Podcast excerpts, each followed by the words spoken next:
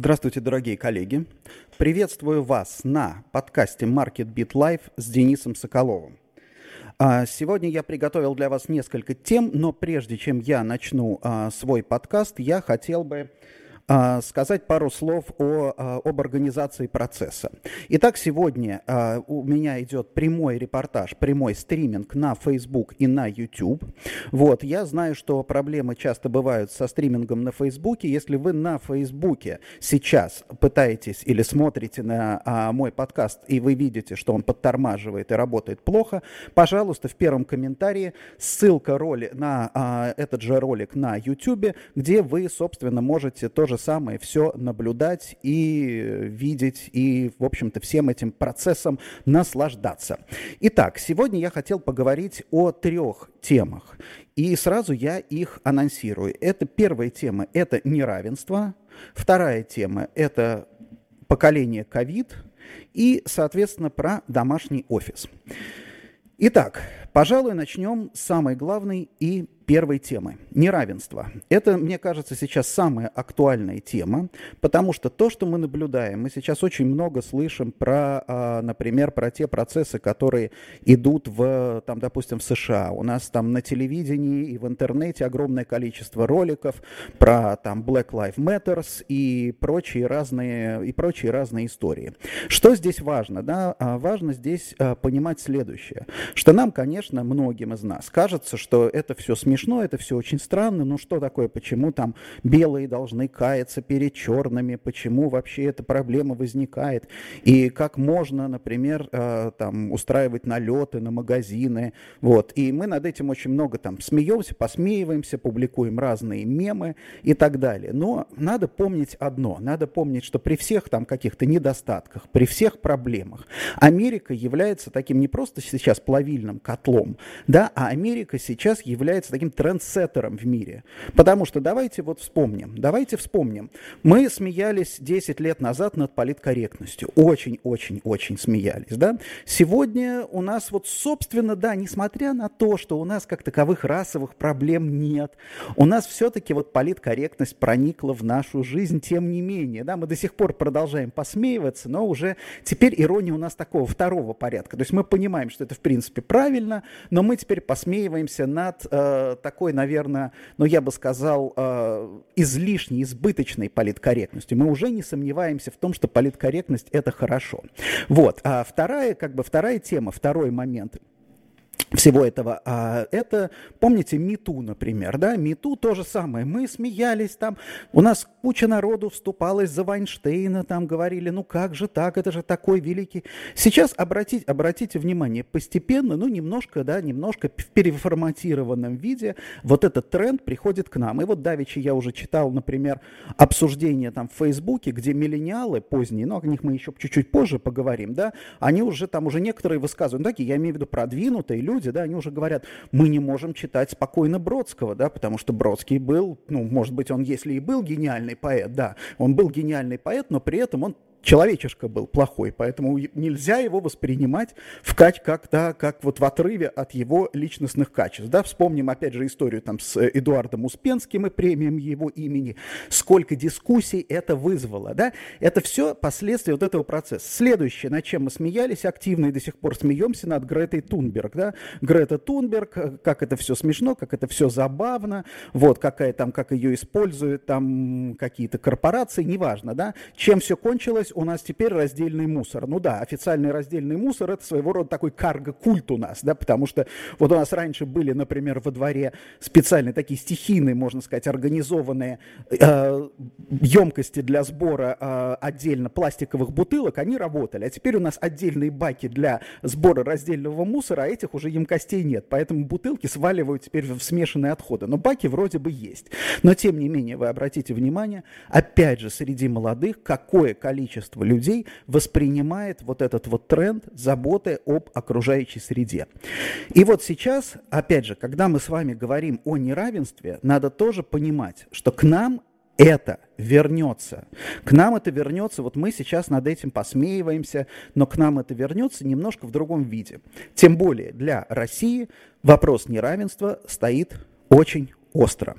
Ну, для начала, что я хотел сказать? Во-первых, нужно понимать. Нужно понимать, что у нас сложилось такой очень интересный способ восприятия мира, да, благодаря, конечно, нашим выдающимся телеведущим, выдающимся нашим, в кавычках, журналистам, которые э, уже давным-давно не пытаются нас ни о чем информировать. Они пытаются спорить с воображаемым противником. То есть они услышали там Black Lives Matter, например, или MeToo, значит, конструируют у себя в голове некоего такого своего оппонента, желательно с признаками там, патологического идиотизма и морального уродства, и дальше начинают успешно вот это вот все развенчивать. Да? Кто вот э, иногда удается, там, допустим, доводится мне посмотреть какие-то фрагменты передач там, с телевидения, ну, для этого есть уже даже такое понятие польский или украинский эксперт, да, то есть на телевидении, ну, нельзя просто воевать там со своими какими-то даже мощными и жирными тараканами, нужно кого-то показывать. Вот для этой цели есть персонажи, которые, значит, вот эту вот, вот эту вот идиотическую какую-то свою структуру мысли излагают, и потом их успешно, значит, наши выдающиеся деятели разбивают аргументированно, качественно и так далее. Здесь, коллеги, надо помнить о другом. Надо помнить о том, что в мире, ну, не просто э, не идиоты живут, да, это отдельная история, что в мире, не, не, в мире нету идиотов, да, в мире люди всегда исходят из каких-то своих резонов. И для того, чтобы понимать, что происходит, самое главное, это не увидеть, да, не, как бы не опровергнуть, не доказать этим людям, что они не правы, а понять эти резоны. Вот поняв эти резоны, поняв, понять это не, не, не означает принять. Поняв эти резоны, можно понимать, что будет дальше происходить в мире. Вот, например, да, не зря э, уже сейчас я, мне попадалось несколько вопросов, мне не, не, у, мне не попался ни один русскоязычный источник, который более или менее адекватно взвешенно рассказывал бы о том, что происходит в Америке. Все источники, да, все публикации – это выражение своих собственных мыслей и рефлексий по поводу того, что якобы, как бы, якобы что мы видим вот там, вот за этим, за ужасным, с, с, ужа, ужасным океаном. Вот. А, так, сейчас, секундочку. Вот. А, Значит, э, первым делом, конечно, нужны такие вот, такие вот источники. Таких источников нет, и это самая большая проблема, я полагаю, России сегодня, да, что мы оказываемся отрезанными от мирового контекста, от мирового контекста, и поэтому, допустим, для нас с вами будет все сложнее и сложнее вести общий язык, находить какие-то общие точки соприкосновения с нашими коллегами за рубежом. Теперь, что касается самого по себе неравенства. В чем здесь, э, с моей точки зрения, проблема? Да, проблема в том, что вот это вот экономический рост, который мы наблюдали некоторое время, ну, послед, последние годы, по большому счету, после особенно, после, 11, после 2009 года, после кризиса 2008 года, он слишком сильно усугубил неравенство, да, то есть богатые богатели, бедные, ну, не сказать, что они беднели, да, бедные, и бедные не в том смысле, я в данном случае не говорю о нищих народах, там, допустим, Африки, о безработных, я говорю об обычном, ну, вот как бы то, что раньше называли большевики рабочий класс, сейчас скорее это средний класс. Да? Вот средний класс – это те люди, которые зарабатывают своим трудом, которые живут на зарплату. Вот эти люди в, в мире, да, их относительное, вот абсолютное их благополучие росло, но их относительное благополучие, да, относительно вот как бы класса, который который накопил активы, который имел иму, имущество, да, их относительное благополучие снижалось. Вот, например, да, кстати, я уже говорил о том, что совокупный долг в Америке а, по а, кредитам на образование превышает людей, да, вот сейчас, на сегодняшний день, превышает весь корпоративный долг Российской Федерации. То есть американские вчерашние студенты должны больше, чем все корпорации, включая там и «Газпром», и «Роснефть», там и все остальное. И этот, этот долг, он лежит чудовищным грузом. То есть получается, несмотря на то, что раз зарплаты растут, да, но у тебя растет и кредитная нагрузка на домохозяйство. Сейчас уже есть первые случаи в той же самой Америке, первые случаи, когда э, человек, выходя на пенсию, еще не успел отдать кредит, который он получил на образование. Почему мы здесь оперируем американскими данными? Ну, понятно, потому что Америка очень тщательно за этим следит. То есть это важная, важная вещь для Америки. Окупается ли образование? Да? Те люди, которые, вот, допустим, брали такие кредиты, они сделали неправильный выбор, безусловно. Они взяли слишком много денег, их зарплата не компенсировала вот эти вот там затраты времени, труда, проценты и так далее. Да? Их рост зарплаты не компенсировал это. Это неудачное экономическое решение. И речь не идет, допустим, да, никто в мире не говорит о том, что а давайте мы вот этим несчастным людям, да, простим эти кредиты. Вот человек вышел на пенсию, да, то есть за неудачное экономическое решение человек отвечает сам. Вот это очень важно понимать, да, в какой-то вот этом либеральном контексте. Но при этом поколенчески и структурно для государства это представляет собой достаточно серьезную проблему. Потому что, да, потому что представляет собой достаточно серьезную проблему, потому что это порождает, да, порождает кризисы, порождает напряжение между поколениями. И вот сейчас давайте посмотрим, что у нас происходит сегодня. Вот у нас, пожалуйста, ковид, пандемия, локдаун. Да, а, резонные, например, там разговоры а, о том, что, что как, кто как пострадал. Да, конечно, люди, у которых активы, они пострадали в меньшей степени, чем люди, которые потеряли работу и получали свой источник доходов постоянный. Да, безусловно, активы стали в моменте приносить несколько меньше денег, чем там, арендного дохода и так далее. Во всех странах мы видим о том, что собственники да, идут навстречу тем людям, которые потеряли там работу, потеряли доходе.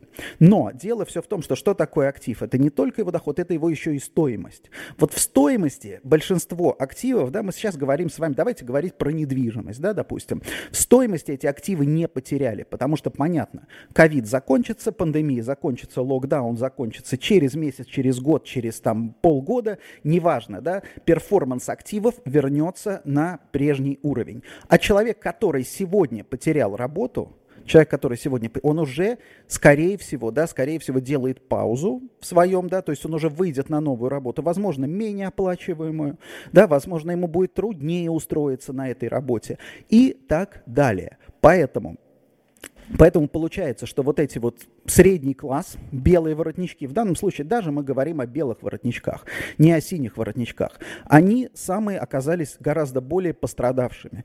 То есть это означает что? Это означает, чтобы сохранить уровень жизни, им придется больше брать кредитов, да, дальше эти кредиты будут лежать нагрузкой на их имущество, это на их доходах, на их бюджетах, и, соответственно, их реальные доходы и возможность к накоплению, самое главное, возможность к накоплению актива, активов как бы семьей, домохозяйств снижается. И получается так, что вот этот вот разрыв, он не только увеличивается в том, что одни богатые, другие бедные, а именно возможность для среднего класса, вот эти вот социальные лифты, ну даже не социальные лифты, а возможность возможность в целом для среднего класса выскочить из вот этой нижней границы, перейти хотя бы в верхнюю границу, вот она становится все более, вот эта возможность становится все меньше и меньше.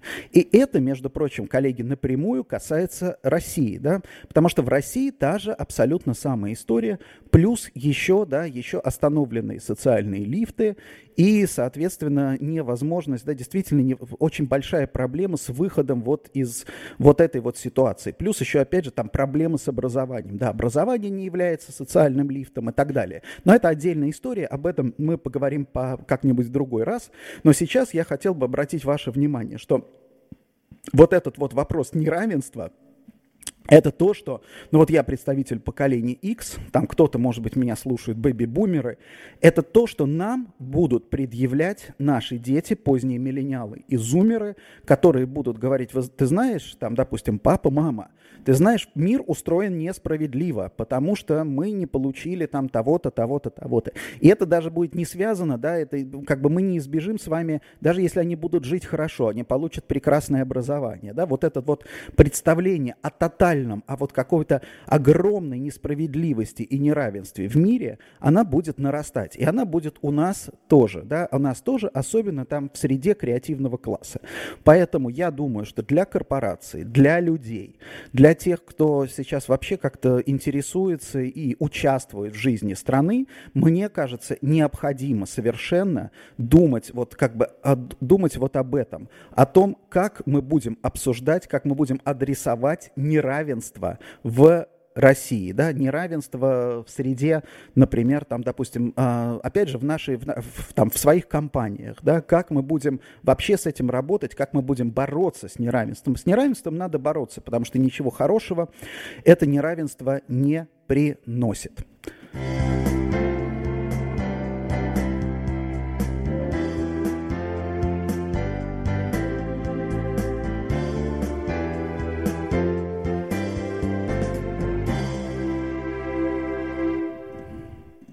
Итак, снова с вами Денис Соколов в подкасте Market Beat Life. Мы с вами поговорили о неравенстве, и а, вот сейчас я хотел бы перейти ко второй теме а, моего подкаста. Это, я ее назвал «Поколение ковида».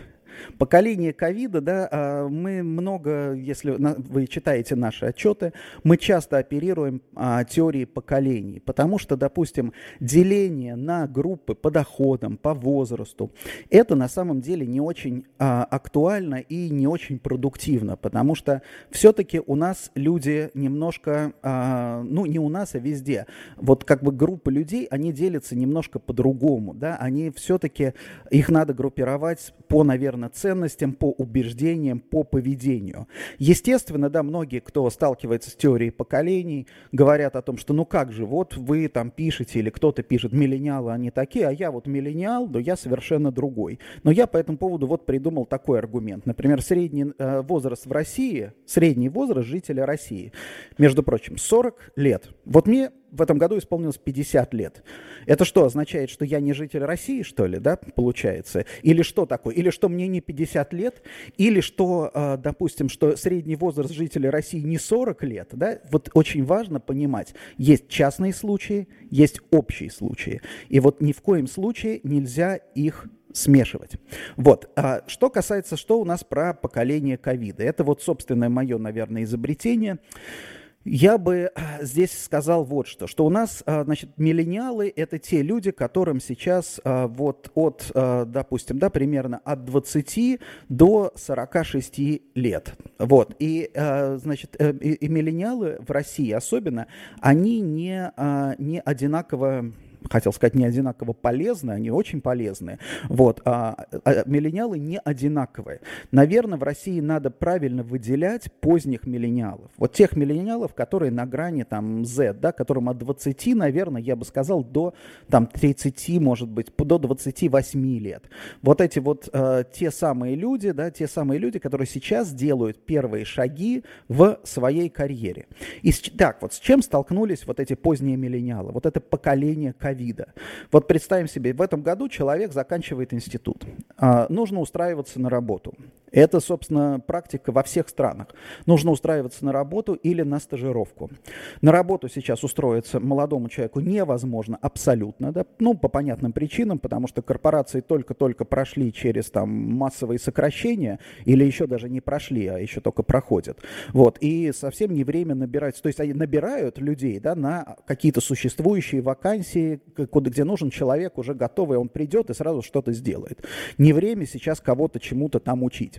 Вот. А, а второе, да, а второе, даже стажировка, да, стаж, стажировка, человек, который выходит сегодня на стажировку, на удаленку, он не получает того самого необходимого менторинга, того самого, наверное, необходимого, э, необходимого уровня поддержки там, информации и так далее, до доступа к информации. То есть он не продолжает учиться так, как ему было нужно. Вот, поэтому, соответственно, получается, что вот эти люди теряют в своей жизни, а вот американские, опять же, я снова ссылаюсь на американские данные, ну, потому что они там это мониторят, они считают, что это важно. А, есть данные о том, что первые три года в карьере во многом являются определяющими, насколько качественно ты стартовал со своей карьерой, вот настолько ты потом будешь более успешен, чем в среднем. Ты потом можешь делать, да, какие-то там steps back, да, но качественный старт в карьере – это залог на всю жизнь. И получается, вот даже, они, э, даже западные источники называют это стигматизированным поколением.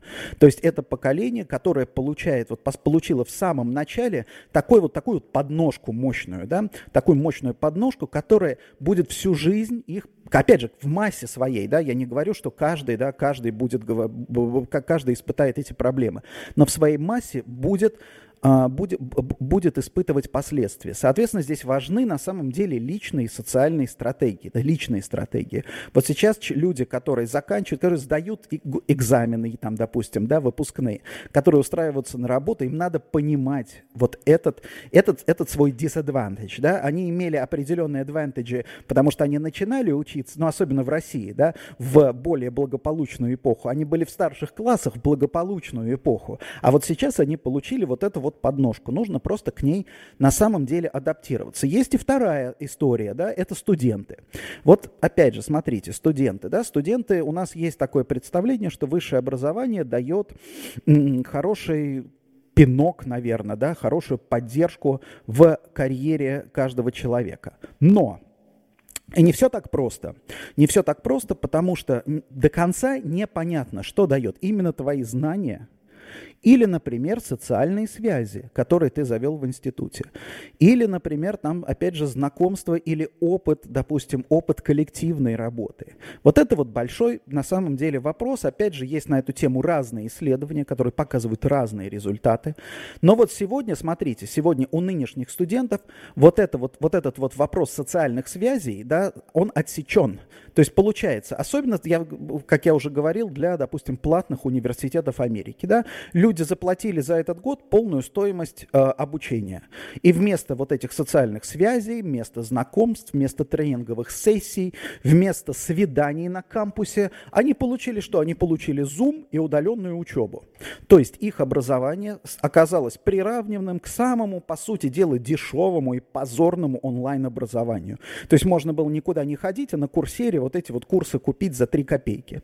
Естественно, да, естественно, эти студенты просят университеты вернуть вернуть деньги, а университеты говорят, а нам-то как нам вернуть деньги? Потому что у нас же не производство, да, у нас нам нужно платить зарплату профессорам, нам нужно поддерживать кампус, то есть мы как бы все равно, все равно у нас расходы остаются, да, то есть вот студенты на самом деле достаточно много потеряли. Дальше произойдет неизбежно следующее. Неизбежно вот университеты выпустили, э, вытолкнули учебные заведения в онлайн-образование, и многие из них, я почти уверен, будут стараться сохранить вот этот вот э, вот, это, вот, вот этот вот процесс там, э, или, по крайней мере, расширить. Потому что он очень сильно, конечно, снижает косты для многих. Он кажется гораздо удобней.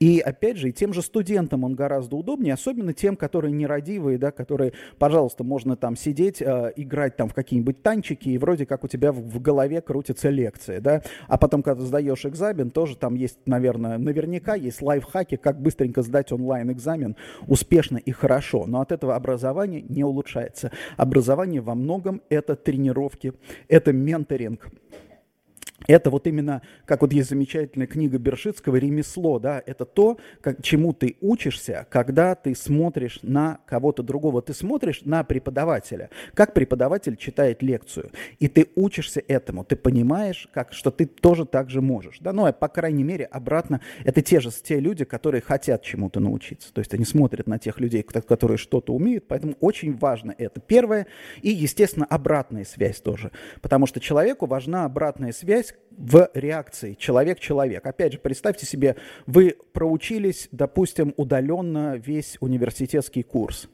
Ну, вы проучились, в принципе, вы даже сдали экзамен, и тут вы приходите на, допустим, устраиваться на работу. У вас там пятерки, все хорошо, замечательный диплом, но вы не умеете, например, да, хорошо себя вести. У вас, да, вы не знаете, что такое этикет, вы не очень вежливы, например. И вдруг оказывается, что несмотря на хорошие оценки, на хороший диплом, вам указывают на дверь. Вы не понимаете, в чем дело, да, потому что вы никогда в жизни не получали обратной связи, да, на вас никогда в жизни не реагировали вот в такой заформализованной, а, наверное, среде. То есть вот эти вот вещи, они, они есть, и а, опять же, вот по поводу энтузиазма, там, а, допустим, энтузиазма а, относительно удаленной учебы, вот опять же, в случае там моего сына, у нас в классе, например, есть один мальчик, который, да, который очень хорошо учился, и когда перешли на удаленное обучение, а, его папа, например, столкнулся с тем, что говорит, я вообще не понимаю, чем мой сын занимался в школе, потому что все уроки, которые задают, он делает за час-полтора. После этого у него остается свободное время. И он сейчас там начал дополнительно проходить какие-то занятия и так далее. И папа сейчас понимает, что зачем вообще ребенку ходить в школу, да, в принципе, если он действительно настолько быстрее поглощает знания. Он гораздо лучше может, допустим, учиться удаленно. Он быстрее может пройти школу. Например, действительно, да, он может пройти школу, может пройти, допустим, опять же, онлайн-университет. И в те же самые там какие-нибудь 17 лет, услов, условно говоря, он может уже, в общем-то, начать работать, да. То то есть это действительно такая, мне кажется, вполне себе разумная, раз, это разумный подход и разумная история. Вот, но дело в том, что это опять же те самые исключения, да, которые, а, которые только, ну не то что подтверждают, которые не опровергают это правило. Поэтому действительно надо понимать, вот у многих из, а, я знаю, вас, дети, наверное, относятся к этому поколению ковида, и надо, мне кажется, сейчас очень тщательно подумать и выстраивать их карьеры не, иска, не не исходя там из того, что из советов там, я не знаю, из советов коучей или карьерных консультантов прошлого до ковидной, до ковидной эпохи, потому что все очень сильно поменялось, а действительно думать о том, как пойти против тренда. Вот сейчас надо будет пойти против тренда. И это будет, наверное, самое важное.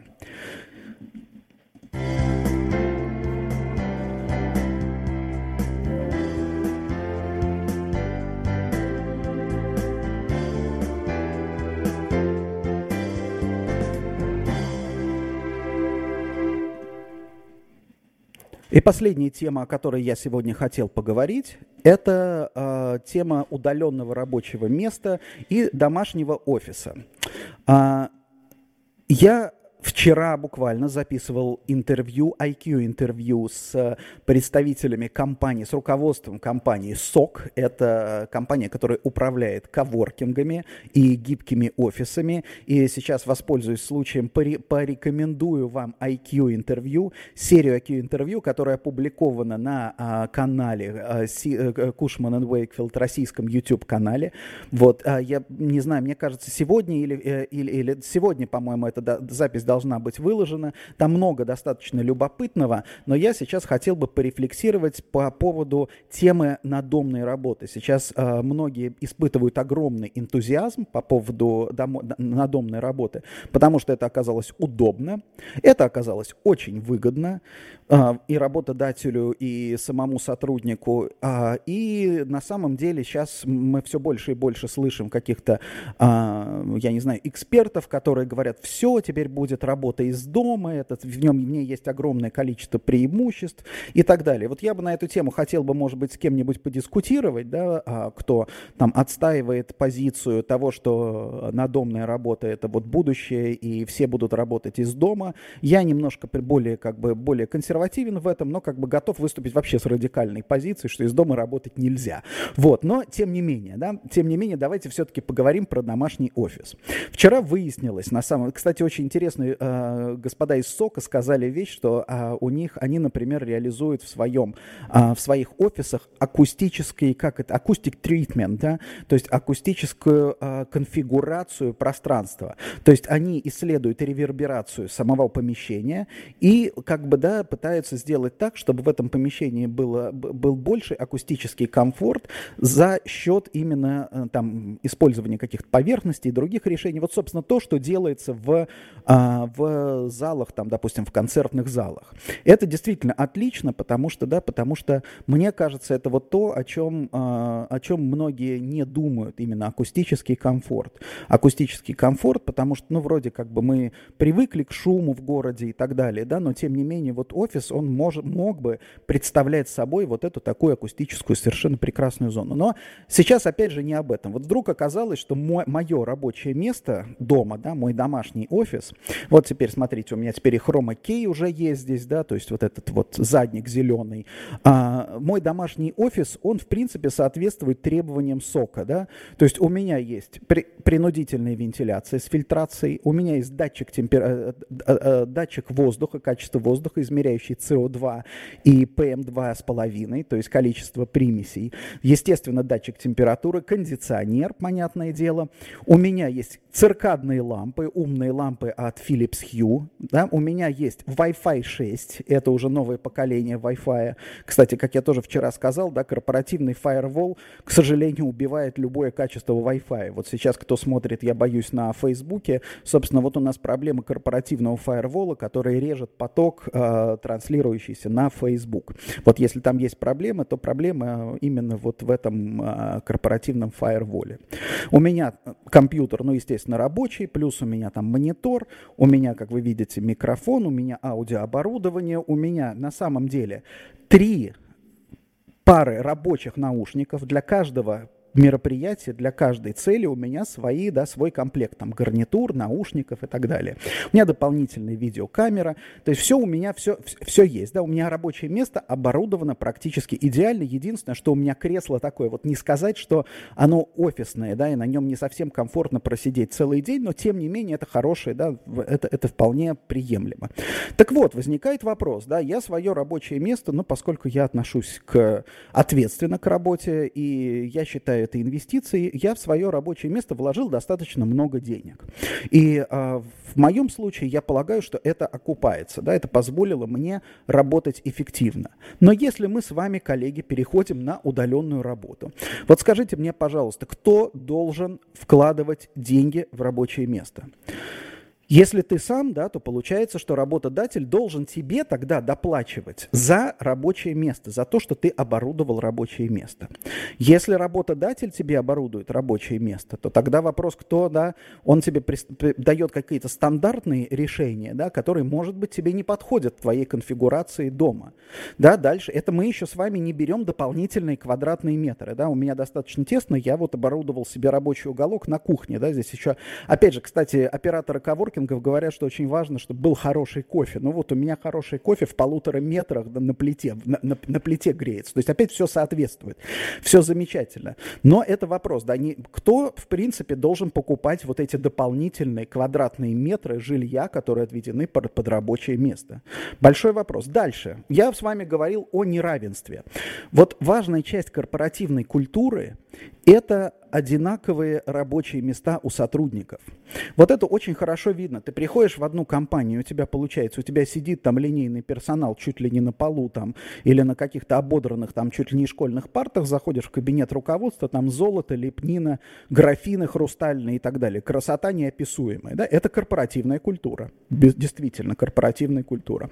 Заходишь в другую компанию, у тебя Руководитель сидит рядом, прямо вот в open space, все сидят, э, все сидят вместе, все сидят ВКонтакте и так далее. Это другая корпоративная культура.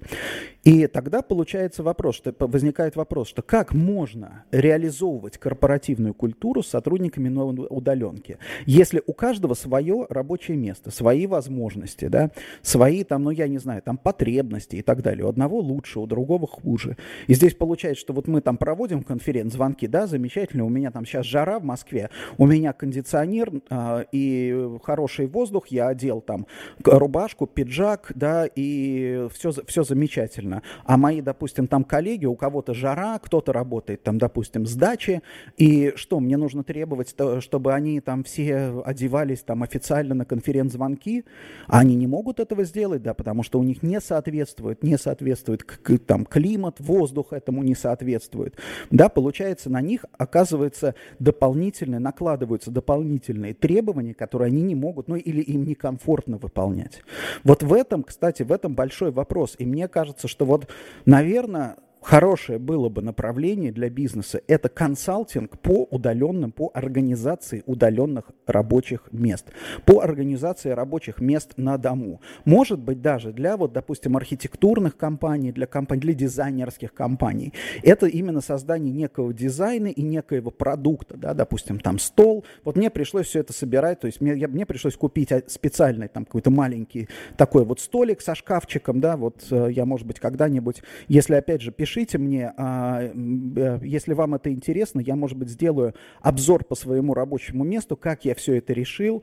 Можно даже, допустим, да, я могу, можно просчитать, в принципе, стоимость такого рабочего места. Это тоже интересная тема. Оно у меня вполне комфортное. Вот, но вопрос в том, что но мне пришлось потратить очень много сил на то, чтобы собрать вот эти все компоненты воедино, да, потому что они все, то есть а, их не существует вот как какого-то комплексного решения. И, может быть, действительно, прежде чем говорить о том, что мы все или там в каком-то большом количестве мы перейдем на удаленную работу, надо решить вопрос как бы домашнего рабочего места как продукта, раз. Второй вопрос финансирования этого рабочего места, вопрос стандартизации этого рабочего места, да, и вопрос качество использования этого рабочего места. Вот только после этого действительно можно говорить о каком-то массовом переходе на использование удаленных рабочих мест. Дорогие коллеги, спасибо большое. А, я а, увидимся с вами на подкасте Market Beat Live в следующую, а, на следующей неделе. Я постараюсь подобрать вам еще несколько интересных и хороших тем. Сейчас я напомню вам, что все подкасты можно слушать в аудиорежиме в ваших а, подкаст-ридерах, да, то есть это на Apple Podcasts, на, в смысле на iTunes, Google Podcasts, то есть любая программа, где вы слушаете подкасты, наберите там Market Beat Live, и, скорее всего, вы ее найдете. Даже в а, запрещенном в России Spotify тоже можно слушать а, мой подкаст Market Beat Live. Также прошу вас, я думаю, что в связи с проблемами со стримингом на Фейсбуке, прошу вас подписываться на мой канал на YouTube. Я знаю, что вот как бы моя аудитория это особенно не те люди, которые там активно живут на YouTube, но мне нужно еще, вот по последним данным, мне нужно еще, по-моему, 13 подписчиков, всего лишь 13 подписчиков, чтобы я мог своему каналу присвоить нормальное по стандартам YouTube нормальное имя. Поэтому подпишитесь, пожалуйста, на мой канал, потом сможете всегда отписаться в любой момент. Не буду я совершенно вас спамить. Вот, и э, опять же напоминаю, что IQ интервью на нашем сайте. И еще небольшой анонс. Это то, что мы заканчиваем, теперь уже я говорю от имени Кушман и Уэйкфилд, как как руководитель отдела исследований, мы заканчиваем а, подготовку и выпуск отчета под названием Radar. Теперь у нас Radar это будет, наверное, какие-то, вот как я делаю, да, вот Radar, например, Trends, Trends Radar это какие-то просто темы, которые мы заявляем, вот видите, вот Radar у меня написано, темы, которые мы считаем достойными обсуждения. И мы возвращаемся к отчету Market Beat, и в конце, в начале следующего квартала будет выпущен снова привычный и знакомый для вас Market бит.